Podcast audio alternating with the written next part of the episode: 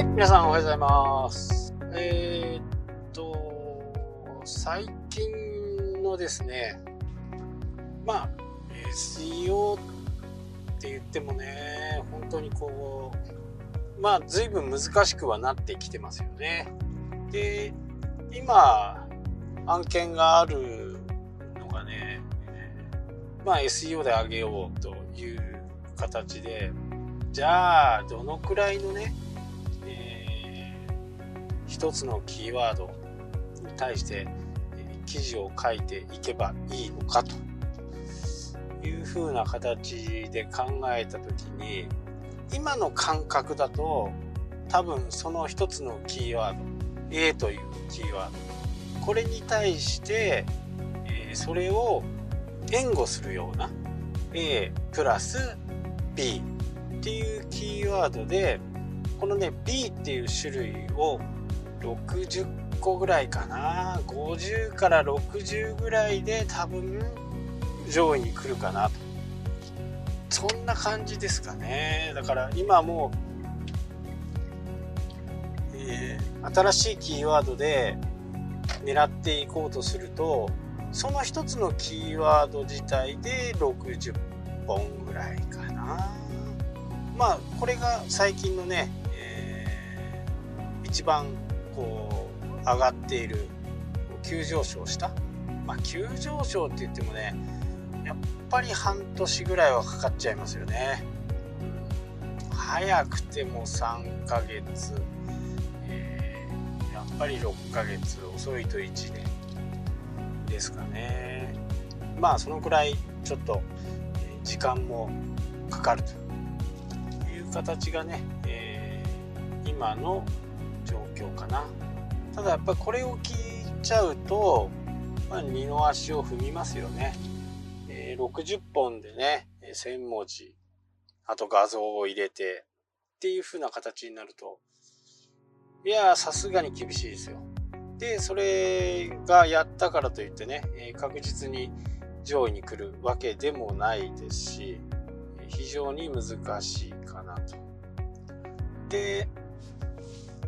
まあワードプレスはねあの今後僕はいろんな形でこう違うものにねチャレンジしていこうかなと思ってますけどやっぱりワードプレスでもしっかり作り込まれたね、えーテーマだといいのかなっていうね、えー感じです。ただまあ僕のようにね一つのサーバーの中に、5個も10個も入れて運用してまた違うサーバーで5個10個っていう風にね、えー運用していると古いテーマでね、えースパムにやられちゃうとそのサーバー全体に影響を及ぼすまあ前からもね何度か、言ってましたけど、まあ、そういう状況が、起こりうる可能性があるんでね、なるべくは、まあ、費用かかってしまいますけどね。サーバーをある程度こう分けて、まあ、なるべくだったらこう時期によってね、え入れた時期によってやっていくのがいいかなと。で最近 X サーバーもね、えーついこの間 PHP7.2 になって新しくなったものを素早くね入れとくっていうのは、まあセキュリティ、まあ、PHP の場合はねあんま関係ないですけど、ワードプレスのね、え自動アップデートなんかも、まあ、しっかりこう利用してねやった方がいいかなと思います。で今日はねなんでこんな話をしたかっていうとこれから始めたりとか今後やっていこうという思ってる人はねやっぱり行動力ですよね行動力っていうかまあコツコツできる人がね最終的にはやっぱりこう栄冠を使いますただそのコツコツも方法がわからないでね本人はコツコツやっていてもコツコツやっているつやってるんだけど内容が伴わ伴わないと、まあ、やってることがね全部無駄になっちゃうんですね。うんまあ、これはもったいないですよね。もう多分ね YouTube 一つにとっても、まあ、YouTube の話はねこの次しようかなと思いますけど、本当にこう、的を得てコツコツやっていると、必ず成果が出るのがね、まあ SEO でもあります。えー、正直ね、そのディスクプリションとかオルトとか、あの辺のね、細かいテクニックはね、正直どうでもいいんですよね。僕からすると。それよりも、やっぱりコンテンツの内容やっぱりこうそのコンテンツが良い、まあ、特に検索されるっていうことを考えるとそのコンテンツがしっかり問題を解決できているかっていうことですよね。文字、写真、イメージ写真ね。イメージ写真、もしもしくは動画を入れとくとか、まあ、何かしらのキーワードで検索をしてきた人がそのキーワードの種類によって買うのか買わないのかっていうのがねやっぱり分かるキーワードがあるんですよね。なので本当にこう悩んできてるキーワードなのかまだまだそんなに悩んでないけどどうしようかなと思っている人これをねまず理解することですそこが理解できないとうまく多分かないんでね。アプリを探している。サプリとか。あサプサプリ？サプリ？サプリを探している人はもう何何かしらの情報があってあ自分はこういう症状が出てると出てきた時はこのサプリを飲もうかなっていうふうにねもう買うキーワードですよね。でも最近なんか体がだるいなっていう風な形になるとまだまだ買わないキーワードですよねまあ、この辺をしっかりこうサイトとかね、ブログの中で理解ができると多分結構いい感じになるのかなと。だからその時は記事の内容もちょっと変わっていきますよね。まだ初めの頃、なんかサプリがもしかしたらいいのかもしれないっていうのを探し当ててサイトに来た人と、もうサプリが欲しいと思ってて、そのサプリの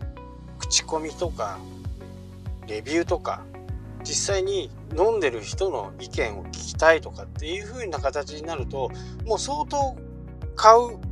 方にね、えー、寄ってきてるわけですよ。でもなんかまだ最近ちょっと目が疲れるなとかって思っている人だったらたどり着くまでまだまだ時間がかかるんですよね。で購入するキーワードじゃない、まあ、探しているキーワードなんでえ目に効くサプリとかっていう風にね、えー、考えるわけですよ。で目に効くサプリベスト10とか。まあでも健康系はねちょっと今、えー、本当に厳しいんでそうはならないかもしれないですけどまあ例えば、えー、DIY 机とかね、DIY 素人とかまあ、DIY っていうのがねあまりにもこう幅が広すぎてキーワードとしては適切じゃないと思うんですけどまあそういう形ですよね。なのでキーワードをしっかりうまく、え